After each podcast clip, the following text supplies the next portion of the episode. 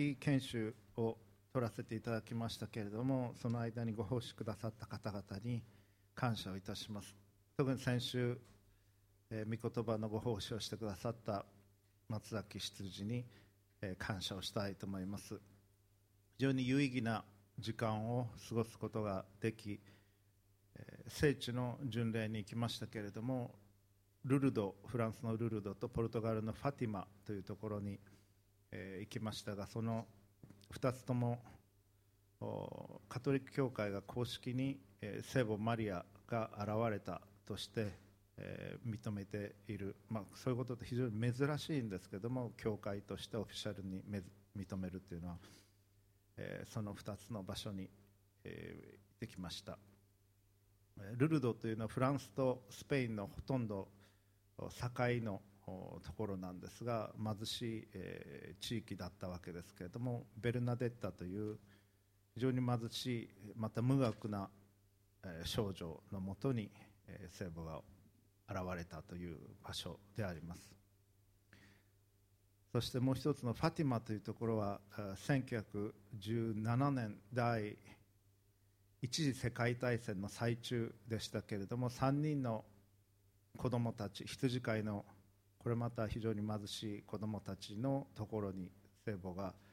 現れた。しかも毎月13日に5月13日から10月13日に現れそして、最後にはそのことを多く知れ渡り7万人から10万人の人たちが集まっている中でその出来事が起こったという場所です。その2つの場所とも毎日1000人を超える方々が巡礼に来られていました。実際にファティマではその3人の子供たちのうちの1人ルシアという方は2005年ぐらいだったでしょうかぐらいまで生きておられたんですけどもルシアとあの同じ小学校に私の義理の母は通っていましたという方にも教会でお会いしインタビューすることができましたできました。そして実際に自分の母親もその、まあ、人口1万人今で1万人の町ですからその当時はさらにちっちゃい町に7万人から10万人も集まったということは非常に大きな出来事で、えー、私のお父さんはその時の出来事非常にもう恐ろしかった、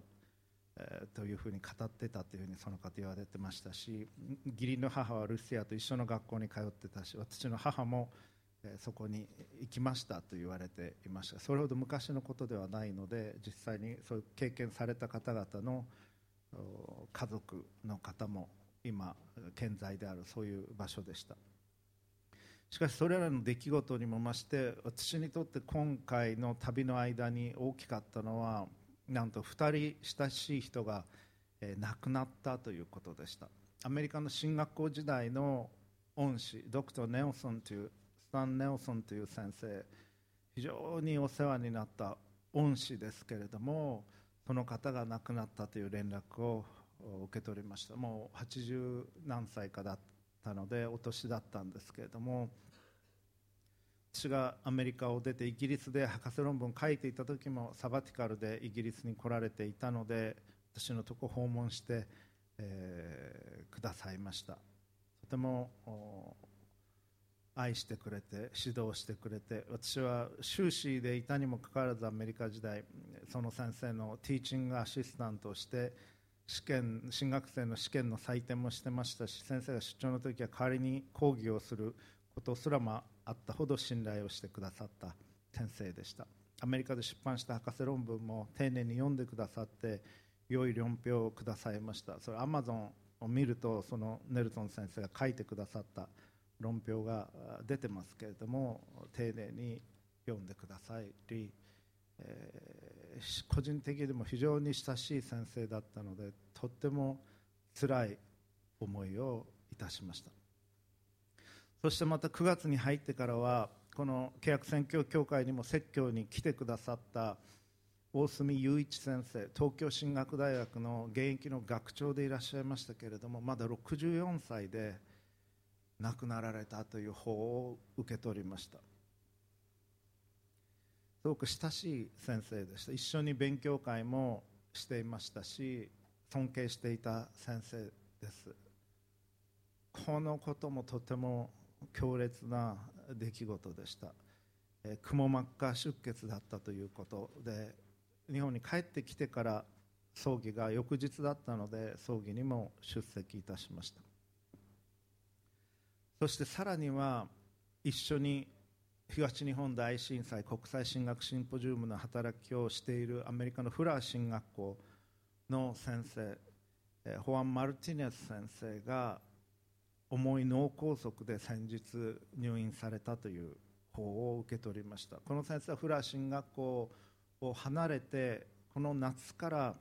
オハイオ州の進学校の校長になられたばかりのところでした。まだ50代だと思いますけれどもこの先生も病に倒れられた。これらのことを通して死ということについて考えざるを得ませんでした。非常にリアルなものとして死について考えました。今日の説教題はですから死についてです。大切な方々を巡礼の地で失い巡礼の地でその方を聞きこの世において生きるということはどういうことなのかということを考えました。また全然任校で東京キリスト教大学で一緒に仕事をしていた先生も少し前に61歳で亡くなられました。この先生も現役の学長職をの最中にアメリカに出張しておられて日曜日説教に向かうタクシーの中で心筋梗塞で亡くなられた。私の父も56歳で脳腫瘍で亡くなっていますので私今54ですけれども死ということはそれらのことを通して本当にリアルに考えられたわけです。ですからこの夏の研修中聖地巡礼をする中で神様にそれらの大切な方々の死を通して示されたことをお分かちしていきたいと思います。今日の聖書箇所は旧約聖書伝道者の書7章の2節から4節です。お読みします伝道者の書7章2節から。祝宴の家に行くよりは喪中の家に行く方がよい。そこにはすべての人の終わりがあり生きている者がそれを心に止めるようになるからだ。悲しみは笑いに勝る。顔の曇りについてよって心は良くなる。知恵ある者の心は喪中の家に向き愚かな者の心は楽しみの家に向く。以上です。私たちは祝宴と結婚式の場所と葬儀の場所あるいは人が亡くなった後の人のうちどちらに行きたいかといえば結婚式の楽しいイベントであるかもしれません。静かに深まるよりもディズニーランドに行ってハッピーになっている方が楽しいと思うかもしれません。しかし聖書の知恵の言葉は祝宴の家に行くよりも喪中の家に行った方が良いというんです。そこに人生の終わりがあり生きている者がそれを心に留めるようになるからだ。知恵のある者は喪中の家に行く。そして愚かな者の心は楽しみの家に行く。というふうに語ります。今日この説教で申し上げたいこと一言で言うと私たちは私たち自身の死に備えなければならないということです。そして死と死は必ず来ます。全ての人に。あなたにも来ます。まだ若かったとしても。そして死とその先にある天の御国を考えながら私たちは生きる必要があるということ。それが今日申し上げたいということです。そしてその死ということと天の御国というのは本当にリアルなものであるということです。今日3つのことを申し上げていきます。まず第1番目。死が来るときに私たちは今持っているもの全てを失います。死が来るときに全てのものを失います。働きの最中で死を迎えるかもしれません。今紹介したそれらの先生方は働きの最中で、まあ、ネルソン先生はリタイアされていましたけれども現役の最中で学長職の中で2人の先生は死を迎えられた。そしてマルティネス先生も新たに進学校の校長になったその直後に働きができなくなった。働きの途中であなたは死を迎えるかもしれません。大学の教員であるならば研究室もパソコンもそのままでもう体が動かなくなる。病院のベッドに横たわる。そういうことがあります。私が日本の大学院に行ってた時もそういう先生おられました。その先生カトリックの先生でしたけれども、えー、私が学んでいた倫理学のその先生のすぐそばの隣の研究室でいらっしゃいました。研究室にはその先生がちっちゃいこのくらいのサイズの黒板で書いたあのものが残っていてご遺族の方それをそのまま大切に保存したいというふうに言われていたのを思い出します。その時というのは急に来るかもしれません。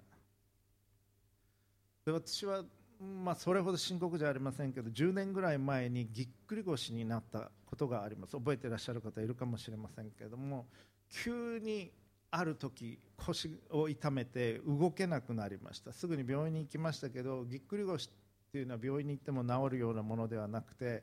もう安静にしているしかありませんでした。横になって15センチ上のものを取ることさえ痛くてできなかった。15センチ這い上がることもできなかった。というのはショックでした。病院に行ってレントゲンを取ってから車に乗せてもらうためにもう歩くことさえ痛くてできない。まだ40代でしたけれどもなんと自分は弱いのかということを感じました。そんな経験はなかったので歩けない。もう腰が痛くて動けない。這い上がることもできないという経験はなかったので愕然としました。私たちは今元気でも明日は力を失うかもしれません。死というのは思っているほど遠くにあるものではないのです。今日のテキスト。祝宴の家に行くよりは喪中の家に行く方がよい。そこには全ての人の終わりがあり生きている者がそれに心を止めるようになるからだ。私たちは100%死にます。死ぬということは誰も避けることはできない。今若かったとしても必ずその日は来ます。死について考えながらまた死んだ後の世界のことについて考えながら今を生きる必要があります。なぜかそれは今私たちが生きているこの世界が全てではないからです。この世界の後があるんです。確実に死ぬ日というのは来ます。そしてその時にあなたの魂はあなたの体を離れます。亡骸を離れて行きます。いやそのことによって体が亡骸となる。まだ死にたくないと思うかもしれません。しかしその時が来たらもう去っていかなければならない。そして今持っている全ての物質的なものっていうのは失うんです。それらのものは永遠に続くものではないということをその時本当に知ることになるでしょう。その時一番大切なのはあなたの魂の性質です。それが愛であるかどうか。あなたがどういう生き方をしてきたか。そのことが問われるんです。神の前にどういう生き方をしてきたかということ。あなたが神の愛のうちに生きてきたか。そしていつも申し上げていますように神の愛を知りその神の愛のうちに生き神を愛するということ。そして自分を愛するように隣人を愛してきたかどうかということ。それが問われるんです。これに尽きるんです。死が来るときに私たちは今持っているもの財産物質業績それらのものを全て失います。でそれらはこの世に置いていかなければならなくなるということです。本当に永遠に価値があるものは何かということを考えながら生きていく必要があります。2番目に申し上げたいことそれは神を恐れるということです。私たちは全てを知らないのですから。Fear God because we do not know everything. 全てを死んだ後のことについて私たちは全てを知っていません。ですからまた天についても全てのことを知っているわけではない。ですから神を恐れ神の前に謙虚に生きるということが必要です。でも分かっていることもあります。死後のことについてまた天の御国について。それは幼子のようにならなければ天の御国には入れないということです。幼子のようにならなければ天の御国には入れない。ルカ福音書18章17節。イエス様言われました。誠にあなた方に告げます。子供のように神の国を受け入れるものでなければ決してそこに入ることはできません。子供のように神の国を受け入れるものでなければ決してそこに入ることはできません。小賢しく論理的にあるいは批判的な思考でもって神に対峙している時に私たちは天の御国に招かれない。ということです。幼子のように子供のように素直な心で神の国を受け入れるのでなければ決してそこに入ることはできませんとイエス様語っておられる。私は私は説教の中でもちろん自分が本当に信じていることを分かち合うのですが天の御国に入るのはそれほど簡単なことではないと思っています。イエス様は語られました。マタイ7の21私に向かって主よ主よというものが皆天の御国に入るのではなく天におられる私の父の御心を行う者が入るのです。イエス様イエス様愛してますとか賛美を歌ったりあるいは気持ちよくなって賛美歌を歌ってれば天の御国に入るというわけではないというふうにイエス様言われているんです。主よ主よというものが皆天の御国に入るのではなく天におられる私の父の御父の御心を行う者が入るんだということ。行いというのは大切なんです実は聖書を丁寧に読んでみると。私たちはあるがままで神に愛されています。これはその通りです。神はあなたのことをあるがままで愛しておられます。これは変わることのない事実です。しかしあなたや私が今あるがままのこのままの姿でこのままの魂の状態で天の御国に入るかどうかは入ることができるかどうかは分からないと思います。昨年日中韓米の和解のフォーラムを行った時にアメリカのタイム誌がニューズウィークとかタイムとかありますけどタイム誌がアメリカズ・ベスト・ティオロージャンアメリカの最も優れた神学者と評したスタンレー・ハワース教授をお招きしました。京都の同志社でやりました。でハワース教授とは私は知子の関係であり彼の神学をかなり詳しく研究していましたので3日間もうつきっきりで彼のアテンドをするように言われて、えー、いろんな話をしました。その多くの部分は彼の許可を取って録音もさせてもらいましたけど彼は死後のと、まあ、朝食なんか食べながらいろんな話をするんですけど、まあ、神学者ってそういうもんです。朝食食べながら 死後の世界の話をしたりするわけですけれどもどういうふうに思ってるか聞きました？そしたら彼は、まあ、彼は謙虚な方でもあり自分のようなものがこのままで死後すぐに天国に入れるとは自分は思ってないというふうに言っていました。あこんなアメリカの最も優れた神学者と呼ばれるような先生でもまあ私もそう思いますけど彼はアメリカの現在のアメリカの最も優れた神学者だと思いますけど自分が今のこのままで天国に入れるとは思わないというふうにだから死んだ後に整えられる必要があるというふうに考えてるというふうに言われましたけれども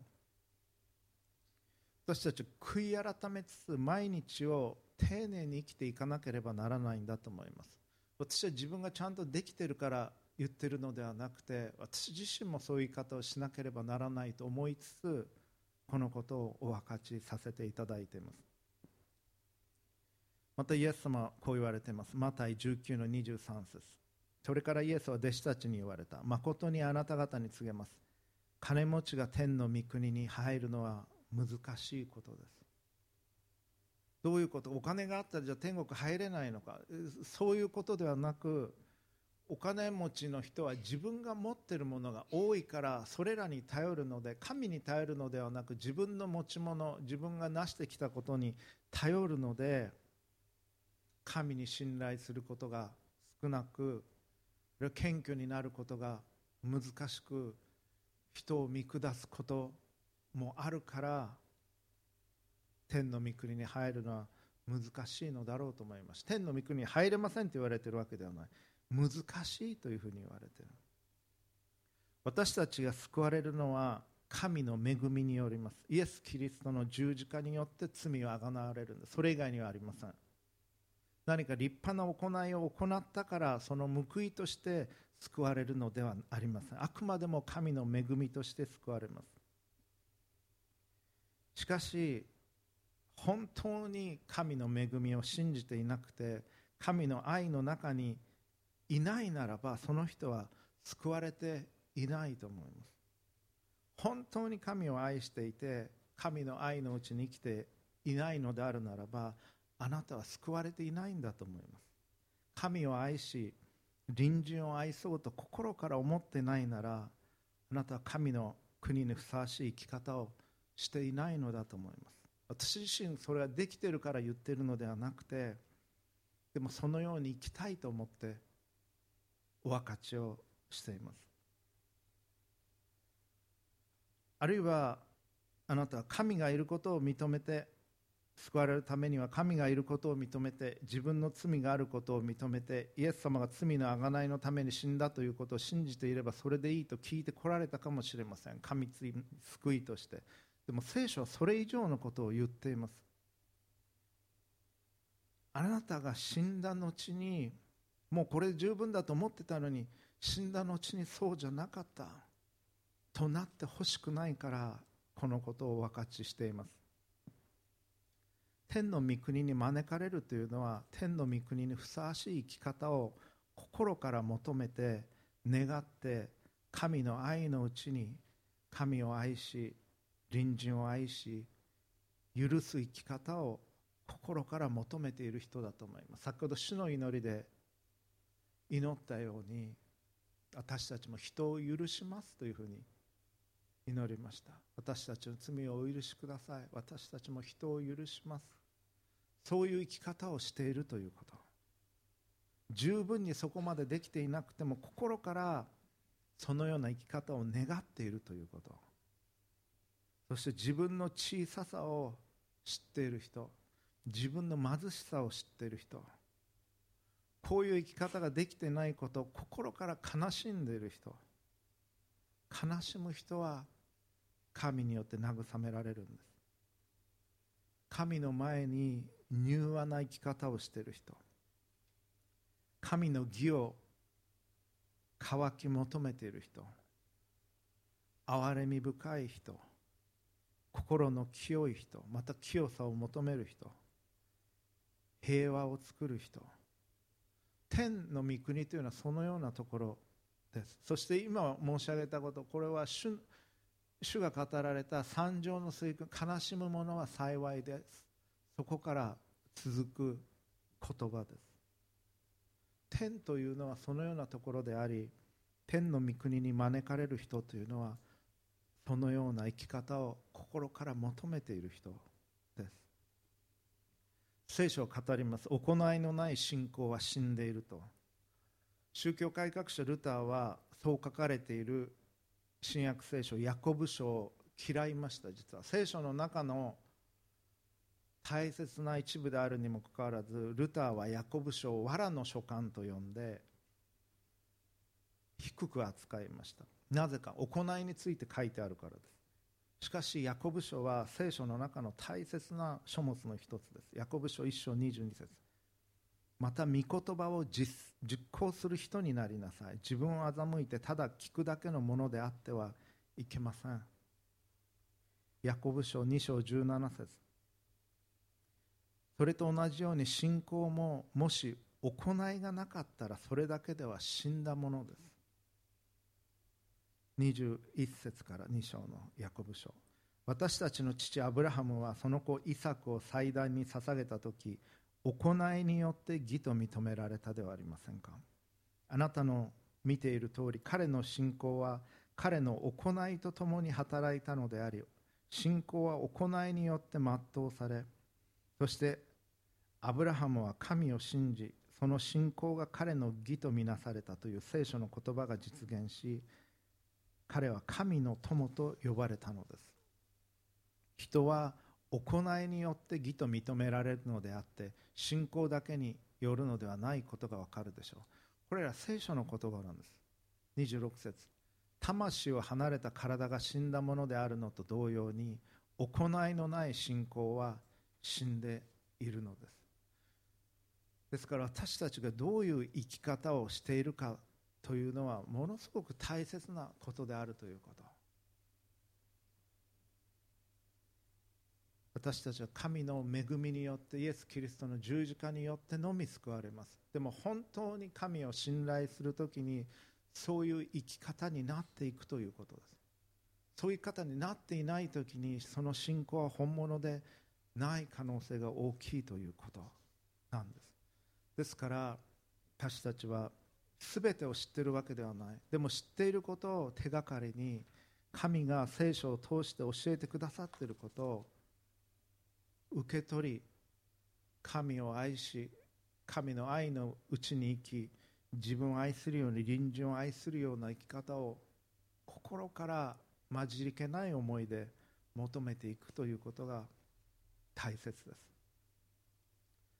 そして3番目に申し上げたいこと。それはへり下ってあなたの神と共に今日を歩むということです。日々自分の罪を悔い改めながら神の愛の中に生きるということ。人を許しそして神の許しを請うて今日の日を生きるということです。旧約聖書3箇所6章8節。とても有名な箇所ですがとても大切な箇所です。主はあなたに告げられた。人よ何が良いことなのか。主は何をあなたに求めておられるのか。それはただ抗議を行い誠実を愛しへり下ってあなたの神と共に歩むことではないか。神があなたや私に求めておられること。それは神を愛し神の愛のうちに生き神を愛し自分を愛するように隣人を愛するということ。そして正しいことを行う。誠実を愛しへり下ってあなたの神と共に歩むということです。派手なことをしなくてもいいんです。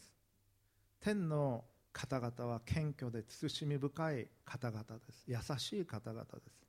悪意を持って人を見ない。謙虚に人を許し人を愛し人を支えたいと思って生きておられる方々それが天の御国におられる方です。神はそういう方です。愛と配慮に満ちた方です。だから私たちはこの地上において生きている時にそのような生き方を求めていかなければならないんです。天の御国を目指して今ここにおいてもうそういう生き方を始めていかなければならない。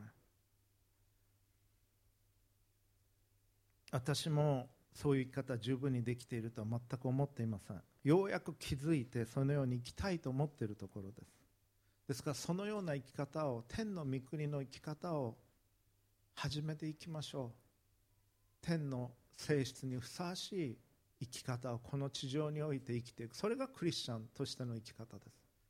それがイエス様が言われた生き方です。それが聖書に書かれている善をもって悪に打ち勝つ生き方です。死んでからあなたの魂があなたの体を離れてから闇の中に自分を見出しどうなっているんだということがないように本当に天はあるのか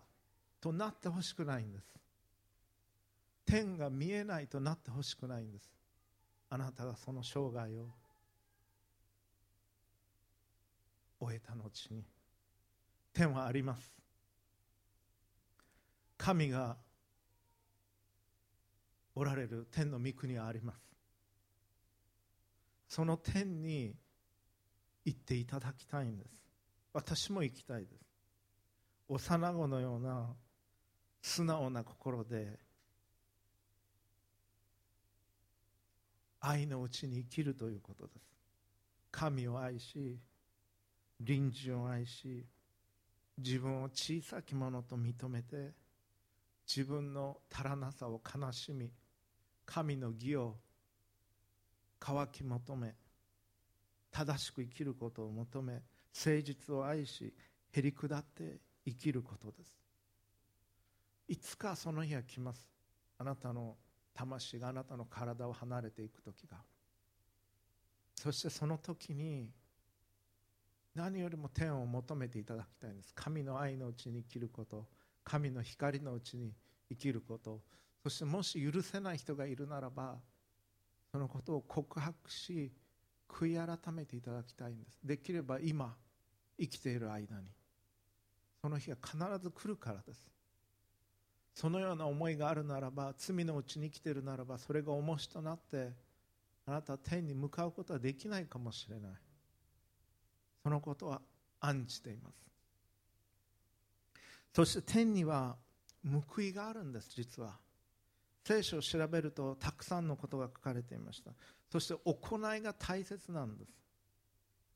マタイ福音書10章41節。